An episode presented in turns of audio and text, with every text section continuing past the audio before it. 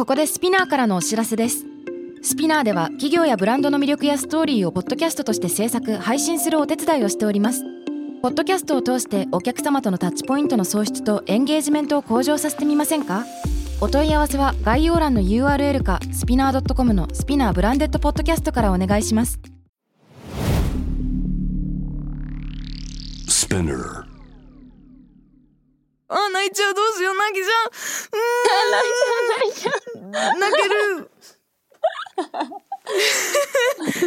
でもそれぐらい感動的だったのあーすごいごめんなさい、うんなんか素敵な涙。みんなミラの涙姿私目の前で見てるんですけど。可愛いうん。見ててた嬉しかった。ごめんなさい 噛むなよ、マイクの前。ごめん朝早くから聞いてくれてラッキーだね。なんとただいま東京ヤングボスのディスコードサーバー限定招待を先着順で受付中。めっちゃラッキー君。ただいま東京ヤングボスのディスコードサーバーは限定招待を先着順で受付中。ウォーさあこの東京ヤングボスのディスコードサーバーへの参加は概要欄の URL から参加可能です。こちら人数が集まり次第概要欄の URL 無効になりますのでご了承ください。次のチャンスをお聞き逃しなく。バイ Hey everyone, welcome to the club. I'm your boss Mila and レイコこのポッドキャストは私長谷川ミラと佐藤真国主玲子の2人でお送りするおしゃべりプログラム。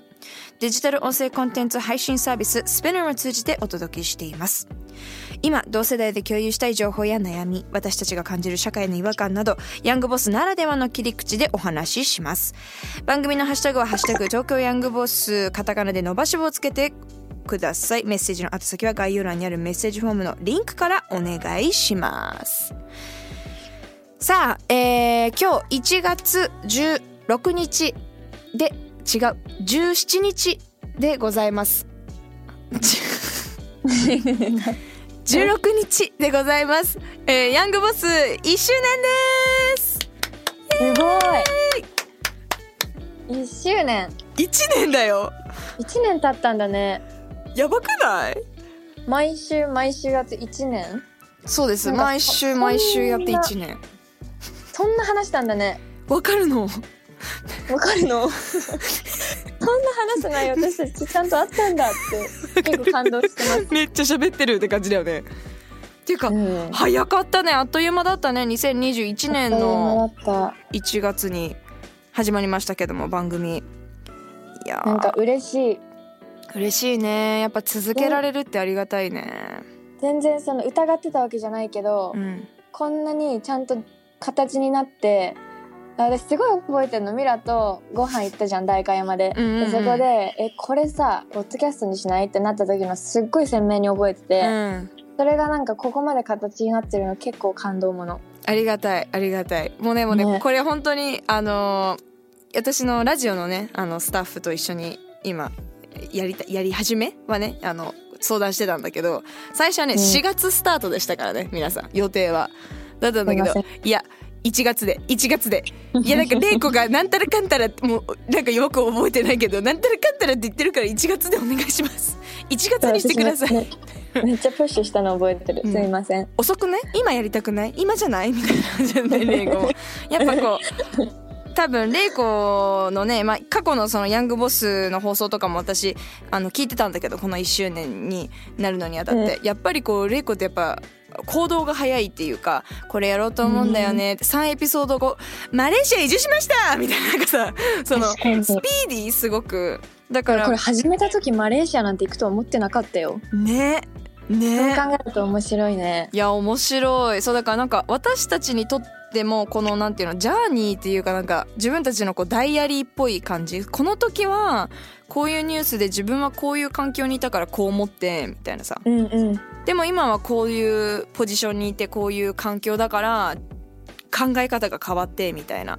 なんかそうだね。自分を振り返るきっかけにもなって。うん。ちょっとたまに恥ずかしい時もあるけどね振り返ると。そうねそうね。そうね。ででもなんかそれを聞いてもらって視聴者さんにあなんか意見を変えるのって OK なんだとかなんかうん。そういうそのもちろん貫く美しさもあるけどなんかそういうプッシュになってもらえたら嬉しいなっていうふうには思ってた。ポジティブにねアップデートって捉えてるから。うんうんね1周年いやでもミラもなんかお互いすごく成長したなって思います。そうですね。うん。1年って早いし早いね。早いけどすごい1年でいろんなことあったなって思う。確かにそのヤングボスが始まって1年っていう意味では早いけど2022年自体を見てみるとすごくすごく長かったし私は辛かったかも。うん。私も結構辛いこといっぱいあったわ。そうね。うん。でもなんかこうお互いこうやって顔合わせてなんかこううん。 meditation じゃないけど、なんか I was at here ここここだったけど今はここだわちょっと進んでるわとかなんかなんか、うん。I was mentally right there but now I'm here みたいな。こうなんかそのうん。なんていうのかな。そういうわかる？伝わる？なんかアップデートにもなってたかもうん自分的には、ありがたいです。ありがたいです。皆様のおかげです。ヤングボスリスナーの皆様のおかげです。ありがとうございます。ありがとうございます。引き続きねヤングボスの方もよろしくお願いいたします。あのディスコードもねあの先日もとってもクレイジーなアナウンス聞いた？レイコ。聞いてないでしょまだうん聞いてない。何？聞いてみて後で。その登場の仕方がすっごいはちゃめちゃだったのからあとちょっと聞いてみて。とんでもないあの 紹介方法で。でもそのおかげですごくディスコードも大変大変盛り上がっていて今まではねあのメールのみでしか皆さんとコミュニケーションあの取れていなかったんですけども、ちょこちょこ私たちのワンちゃんの写真が上がってたりとか皆さんの 率直なそう なんか真面目なやつからちょっと面白いもののねこのディスコードにはあるので、まあ、引き続き「Stay tuned」ということで2年目のはい東京ヤングボスも、えー引き続き応援していただければと思います。よろしくお願いします。どうぞよろしくお願いします。今年も早速はい。大きな話がいろいろあるんじゃない？大きなことをいろいろ年明けからして。年末からかな？ミラ南アフリカに行ってたよね。そうなの。私今ねもう実は成田ほぼ直行で今このスタジオに来てるお疲れ様。30時間のフライトを経て今収録中。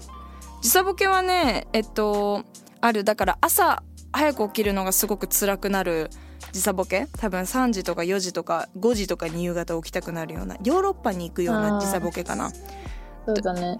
行く時は楽なんだけど帰りがちょっと辛いから今逆にねちょっと夜の今収録なんだけど私的には今超スーパーハイテンションなんだけど、うん超元気。超元気だし えでどうだった？えーもうね最高だった。結局えっと現地にいたのは本当9日とかも約10日だったんだけどまず行くのにうん。30時間、帰ってくるのに30時間でもう本当ジャーニーも大変だったしなんだろうで家族もさもうおじいちゃんとかおばあちゃんとかも私計算したら20年ぶりの人もいてその家族の中には。えー、もう大号泣。もう今でもねちょっとね泣きそうになるぐらいあのうんすごい。やっぱ今回私一人で行ったんだけどうんうん。まあこれはねすごい家族のことだからで私のことじゃないからこうあんまり言えることと言えないことがあるんだけどうん。超簡単に言うとうちのお父さんがあんまり家族として南アフリカに帰ってたのほんと5歳とか6歳まででその時は別別荘っていうほどね大したあれじゃないんだけどお家があってみたいなうんうん感じだったんだけどもうしばらくうちの父も帰ってなくてその疎遠になってる。そう疎遠だね。だから一うんうんうん番マッチするのは。で今回私一人で帰ったの。妹もいなくて私一人だけで行って、まあ、一番の不安はその南アフリカっていうなんていうのかなまず国自体うーんなんだろうな。なんかみんなとはねフェイスブックでつながってたし家族と。でうち大家族なの。うん。だからすごいいろんな人の情報が例えばうちのおにうちのお父さんお兄ちゃん2人いて妹が1人いるからイコールいとこが全部で7人とか8人いてでおじが3人いてそれぞれやっぱ結婚してるからダブルでやっぱ6人おじおばが6人いておじいちゃんおばあちゃんがいてでいとこのお姉ちゃんも結婚して子供いるからさらに3人いてもう20人とか25人近くだったのファミリーが。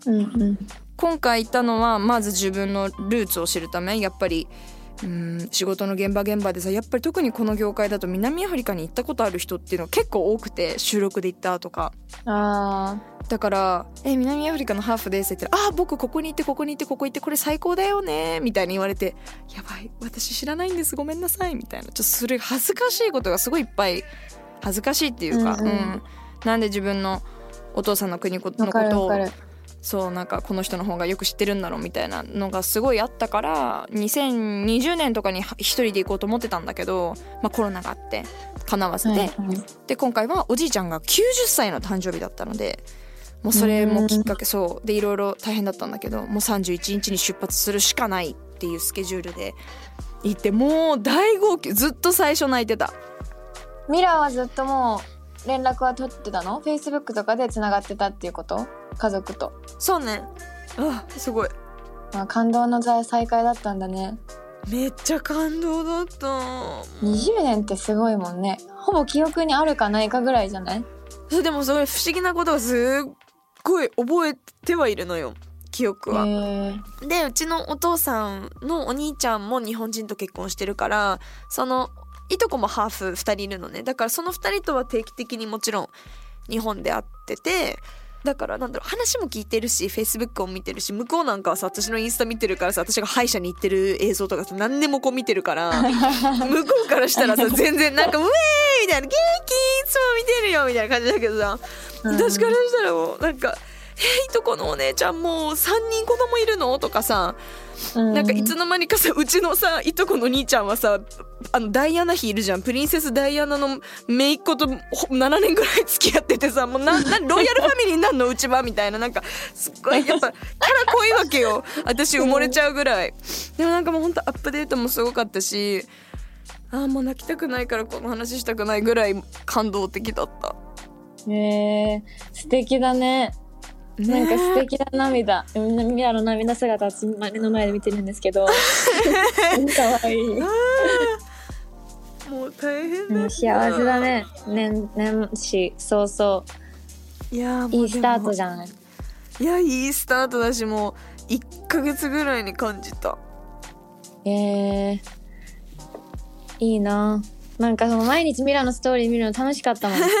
ハッピーバイブスが伝わったし、そうなんかうん、見ててた嬉しかった。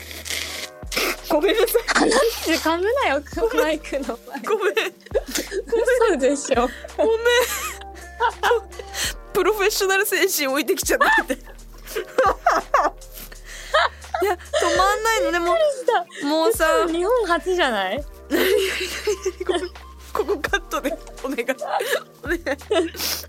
いやでも本当にもうなんなんとも言えない感情で いやもう家族家族とは何なんだろうかみたいなのはすごく今も考そうえだね。うん、なんかやっぱ血縁関係だけが家族じゃないと思うし、なんか前ほら友達みたいな話した時もさうん。家族のような友達がすごく私はありがたいことに多いから甘えられる存在ってことなんだと思うけど、いやうん。もう本当にねみんな最高だしみんなおしゃべりみんなポッドキャストできると思った。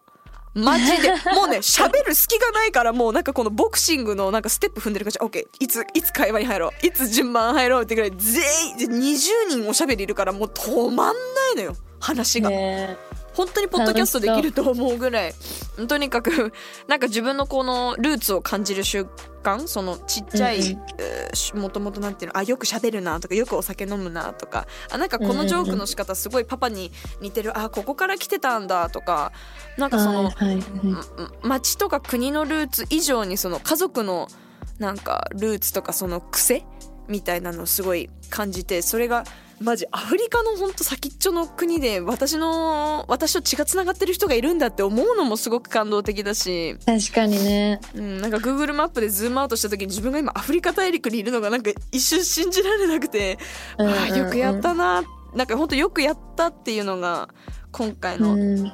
旅。だから前半はすごい家族の時間が多くて後半戦は前半はプレッテンバーガーって言ってうちのおじいちゃんとおばあちゃんが住んでるなんかねコテージみたいな場所なんだけどそこやっぱうん。すごく南アフリカまず大前提にあのすごい治安が悪い場所なのね。むちゃくちゃ。うん。多分世界で一番悪いって書く雑誌とか記事があるぐらい南アフリカってすごい悪くて、でもミラのストーリーで見る感じだと全然そんな風に見えなかったけどね。そうなのそうなの。だからちょっとそれはなんか改めて訂正しなきゃいけないと思って。やっぱり常に気は張ってたしバッグとかもなるべくこう可愛くないやつって言ったらあれだけどなるべくこうんううんお金が、お金がない人に見られようとしたりとか、かっこつけは一切置いてったし。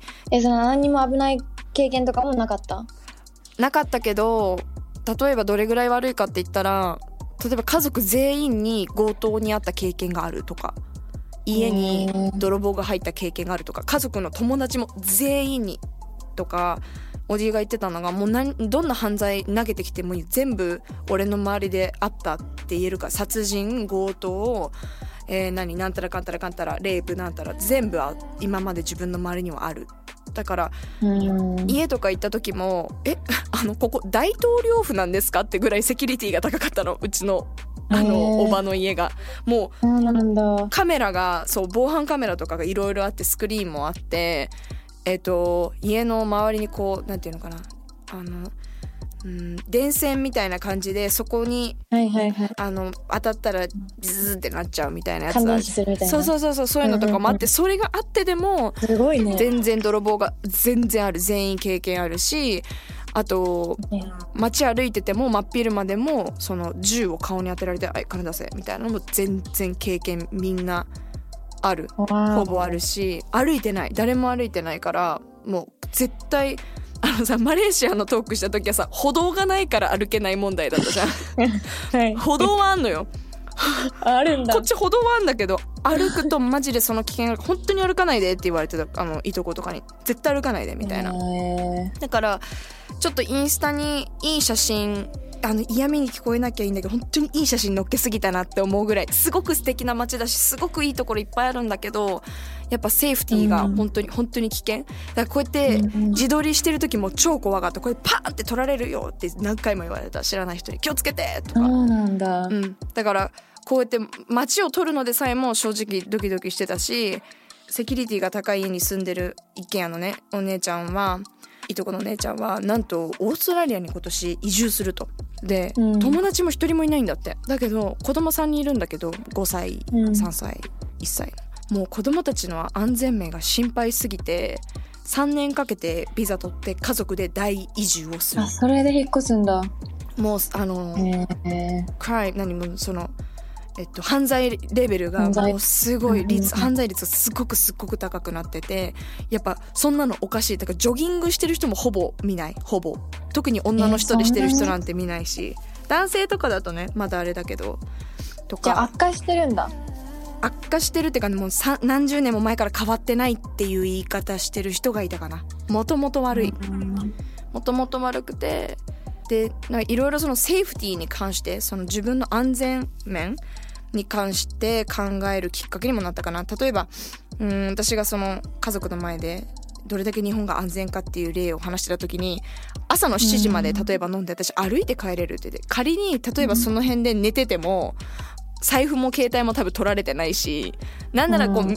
そんな経験ないよ。その辺で寝てたっていう経験はないけどさ なんか水添えてたりとかさなんかそういう感じじゃん日本って。うん。渋谷とかでもそういう人いっぱいいるけど、そうだね。それでもいやでも本当に外に出て日本の安全さと綺麗さは本当に気づくよね。うん。なんかなんかね今の感覚としてはもちろんその安全さどれだけ安全かっていうのは分かってたんだけどだってさロンドンとかも結構友達であの強盗にあ、ま、ただ歩いてて強盗にあったっていう子何人もいたからうん。なんだけどなんかね今回の旅でこの子供に対するセーフティーって言ってるのか女性に対するセーフティー安全ってなんかこうお金に変えられないっていうかこれあ言葉にするのめちゃくちゃ難しいけど今までの感覚以上に日本がどれだけ幸せなのかっていうのを 今噛み締めてる、なんかむちゃくちゃ右寄りのおじさんの今考えになっちゃってるぐらい。わすごいやっぱすごいことだと思う。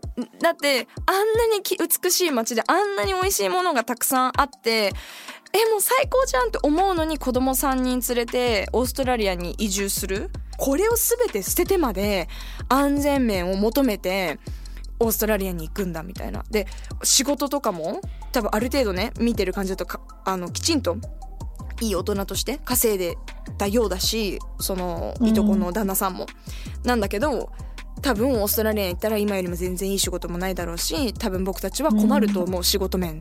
でもオーストラリアにそれでも住みたい。でオーストラリアいいっていうかそれでも安全面。この感覚ってさやっぱなんか日本人が経験しなくて済む悩みだよね。そう住む悩みだし例えばアメリカって今すごく、えっと、治安が悪いって言われててそれでもなんかでもそれも含めて挑戦だと思って移住みたいな感じでみんない行くじゃん。ヨーロッパのうん。どこの国でも、なんか でもそれを乗り越えてでのみたいなさ。うん。なんかあれこれもしかして乗り越えなくていい問題だったりするのかもなとかなんかすごくやっぱ誇らしくなったし日本人であることに対してやっぱ朝の7時まで飲んでみたいな。でもその朝の7時まで飲んでみたいなジョークを家族に言ったら「えちょっと待って朝の7時まで飲んでるの？どういうこと?」って言われて。あそっかこっち飲みの文化がさ遅いじゃん。とかそういう文化の違いを感じたりとか。いやーすごいね。うん。なんかちょっと想像以上のカルチャーショックはいでした、はいあとやっぱ家族に対してのね考えとかもいろいろあるし南アフリカはい行きたいないつか。いつか連れてってください、うんそうしようそうしよう。一緒に連れてきたいし、やっぱり現地に友達とかがいるとすごく安心だと思う、やっぱ本当にね行く人は気をつけて行ってもらいながらっていう感じだけど。うん。そうだね。うん。なんかそうね。えこんなとこだったんだってすごい思ったもん。そうね。なんかその、うん。簡単にその南アフリカの歴史を超簡単にたどると、えっと、私の家族の場合で言うとおじいちゃんがイングランド系とアイリッシュ系のうん。移民3世とか4世。でおばあちゃんがドイツの移民ですでそれが多分ね日本の学校でもね私習ったの覚えてるんだけど1800年代に欧州計画みたいのがあって縦がイギリスでアフリカのね縦がイギリスで横がフランスの、えー植民地になったんだけどでその時にバーってみんながそれぞれ世界中に移住して、まあ、そのうちの一つが多分カナダとかねアメリカとかだったと、まあ、ざっくり言うとねで、えっと南アフリカにうちの家系が移住しました。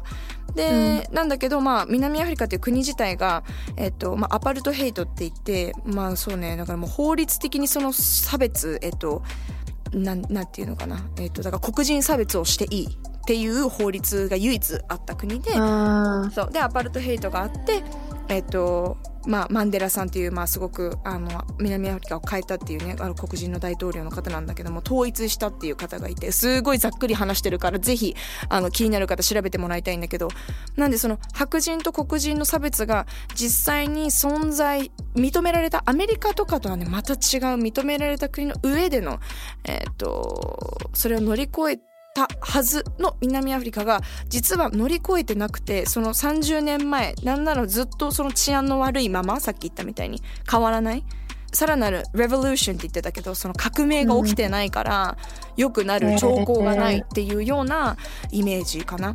で働いてる人とか見ると私最初の前半戦はプレッテンバーグって言っておじいちゃんとおばあちゃんがいる日本で言うとなんて石垣っていうか沖縄みたいな場所すごくリゾート地で。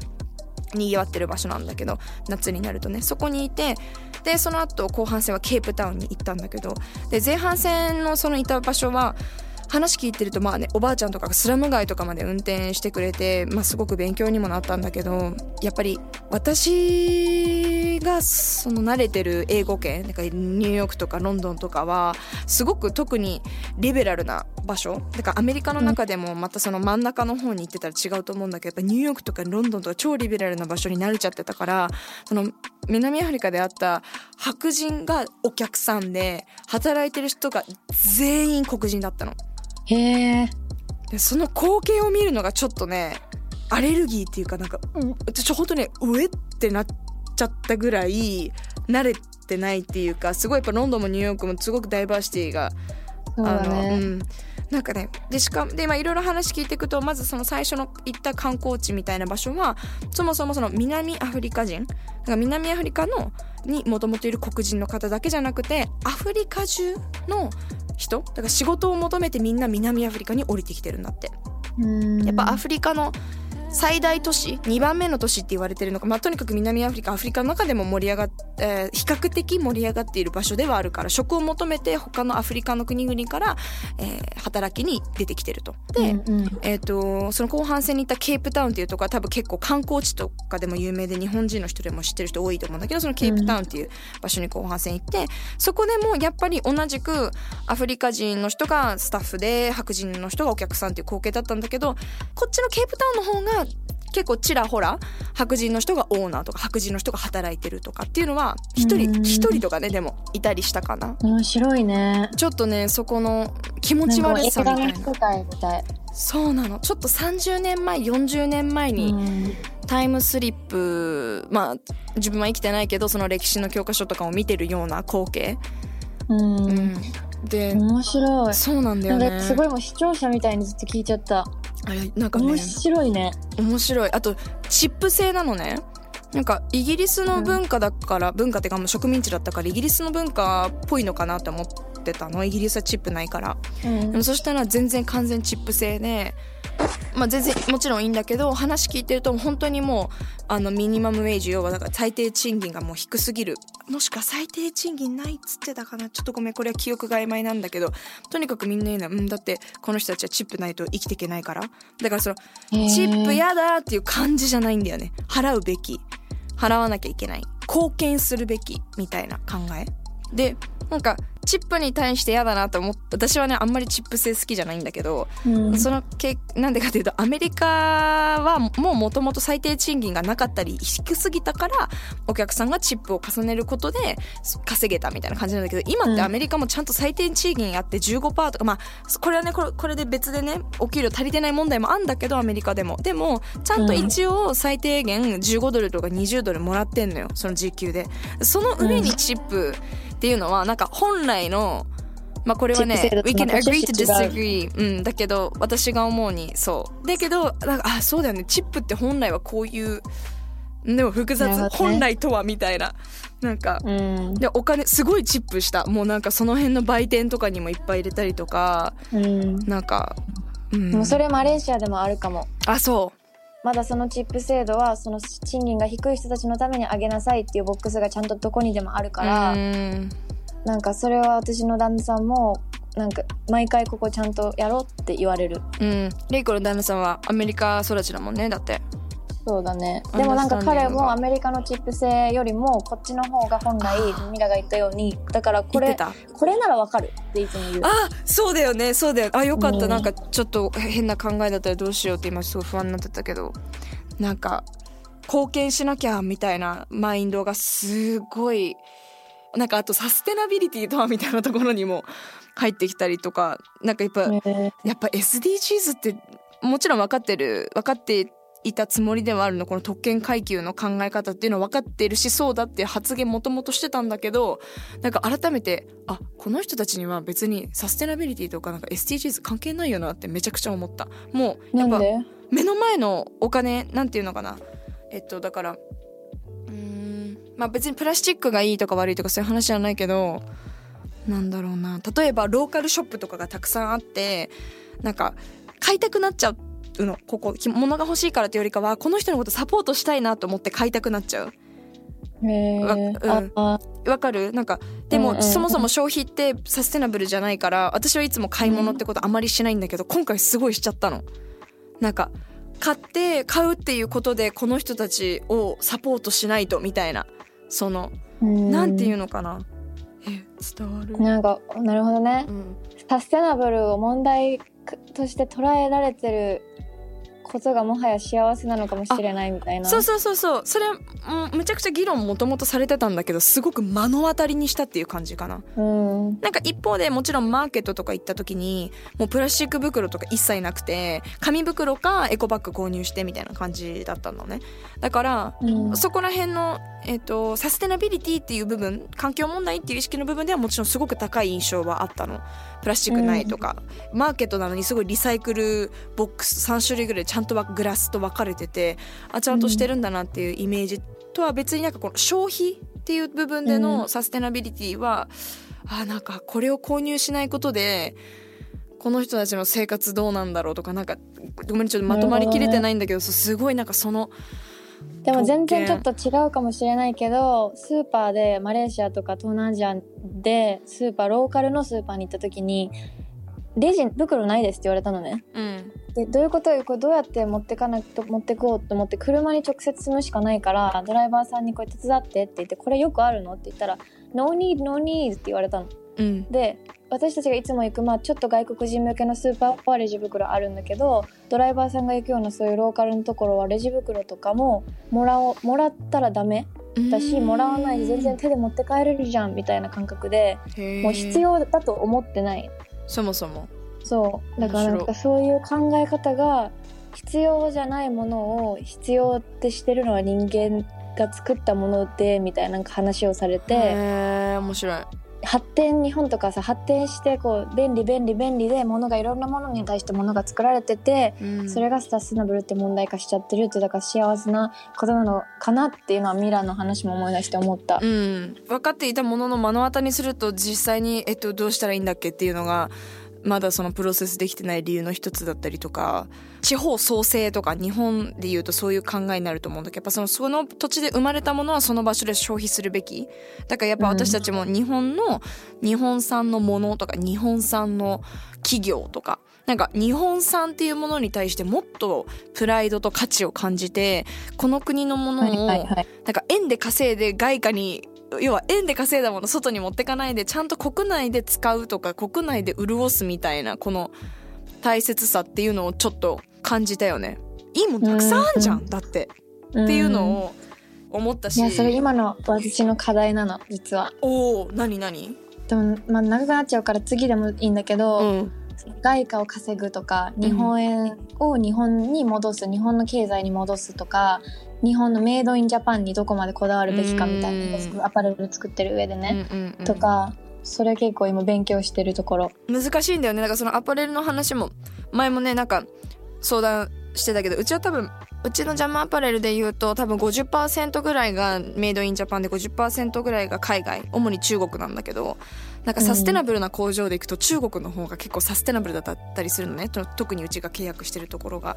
で日本だとやっぱり高齢化が進みすぎちゃってとかあとは実はその日本にメイドインジャパン日本で作ってるけど作ってるのはまあ日本人じゃなくて中国とかまあ他のアジア圏の労働の方を、えー雇っている工場とかなんかそういう、なんかそうまあ別にそれがねいいとか悪いっていう話ではないんだけどもでもそれでも日本で作ってるメイドインジャパンになるからでも本当はいいのは例えば今は中国なのにとかでもそういいう状況にさせてしまったのはやっぱり企業が日本の工場じゃなくてやっぱ安いから安い賃金でね。そう工場できるからっていうのにどんどん海外で作っちゃったがゆえに日本国内でのその技術者とかその新しい後継者みたいなのが生まれなくなっちゃってもともと日本にあったすごいこのね技術っていうのが受け継がれなくなってしまっている。うん。なんかそのやっぱり地産地消とかこの国で生まれたものをこの国で使う買う産むとかっていうのはすごくね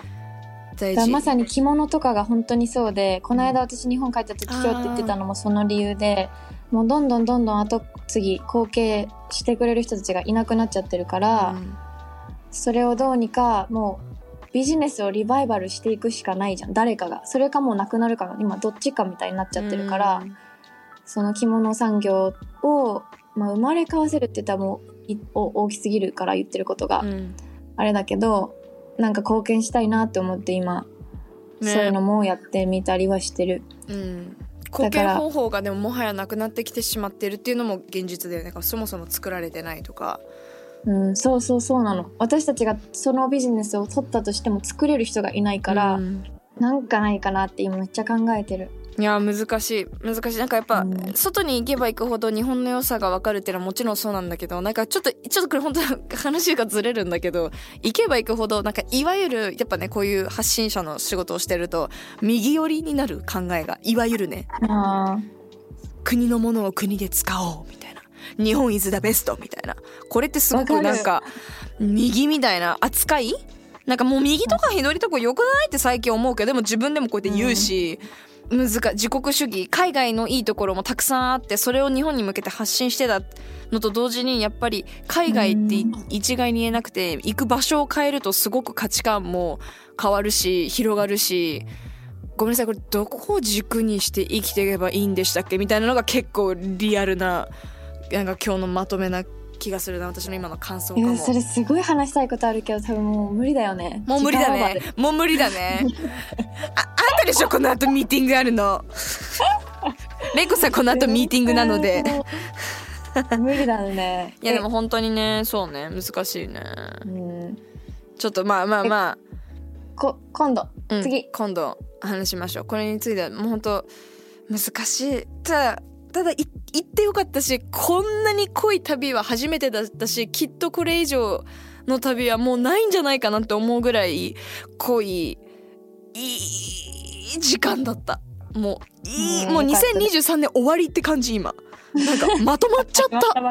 まとまった。もうね全然まだ半分もいってないよ 1か月目も半分もいってない。いや本当にそうなの。でも気分的にはなんかちょっとそういう感じよ。もうもうもう終わり。次 NEXT いいスタートだね。はいいいスタート切れました。本当にあの皆様のおかげです。でねなんか私も帰りたい実家に。ねそうだよ。帰ってきて東京で一緒におせちしよう。うん東京にはもう帰るんですぐ。あとなんかちょっとこれいい本当ごめん。余談なんですけど私本当に今も成田から帰ってきたばかりでで行きも帰りも30時間で乗り換え3回だったのね。で、うん、高かったのすごい。もうエコノミーとかであの30万とかだったのね。だから、うん、あすごいもう高いって思ったんだけどまあで帰りにこの収録があるっていうのが分かってたから一番長い15時間の区間だけビジネスで帰ってきたんですよ。アップグレードが安かったから。うんうんうん。最高だねやっぱり私あんまりねそんなにねビジネスに乗ったってねファースト乗ったってエコノミーに乗ったってねそのねつくスピード変わんないんだし、うん、なんか別にねでまあもともとビジネスクラスってさその金融系とかさ働く人のための席、ね、だから、まあ、旅行で行ったのか。そうそうそう。だけど帰りは、うん、今日働くしいいかなと思ったらもう最高だね。もうこのために このために働かないとってすっごい思った毎回じゃなくてもいやわかる。すこんなに健やかに過ごせるんだって。もうずっと11時間108度倒した？倒したよ。もうフルフラットだよ。キーって。あフルフラットした？最高だずっとシャンパンとか出てきちゃうからね。そうそうそう。だから断もうねでも一食も食べないで寝寝切っちゃって本当なんかもうあのコスパ悪いなと思ったんだけどそういう意味でそうなんだ。もったいないね。でも今こうやって無事に収録ができてますから。だからそうやってこうなるべく効率がよく仕事ができるためにはお金を使わなきゃいけないっていうことだと思いますので久しぶりにちょっとなんかそういうラグジュリアスなものにお金使ってあいいな。よし頑張ろう。頑張ろうってなるもんね。ってなりました。頑張ります。2023年も。頑張ります東京ヤングボスは毎週月曜にニューエピソードが配信されます。スピナーのほか、Spotify、Apple Podcast、Amazon Music など主要なリスニングサービスにてお聞きいただけます。えフォローボタンからフォローお忘れなく。番組ハッシュタグは、ハッシュタグ東京ヤングボス、カタカナで伸ばし棒をつけてお願いします。そしてここでスピナーから新しいコンテンツの配信開始のお知らせです。スピナーでは街の声、専門家へのインタビュー、ニュースソース、オリジナルの音楽で現代社会を映し出すドキュメンタリーポッドキャスト、Rage の配信を開始しています。Rage は毎週水曜更新です。エピソードへのリンクは概要欄からチェックしてください。Alright, thank you all for listening. That was Mila and Reiko. Bye. Bye.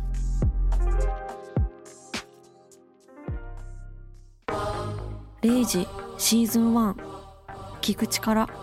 国葬儀の形式で安倍元総理の葬儀を行うことといたします。じゃあ聞く力って戻った時に何の声を聞いてたのかっていう疑問はあります。いやだから聞いて忘れてるのかなっていうか。まあ一言で終わりだなと思っていて法的根拠ないですよね。あここを意図的に隠したいんだなとかなんでこのこと書かないんだろうみたいな。いくらその政権が変わったとしてもなんか実感として変わらないっていうふうに思ってる人も多分すごく多くて。今がひどい。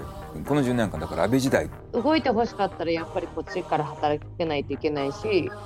0時シーズン1聞く力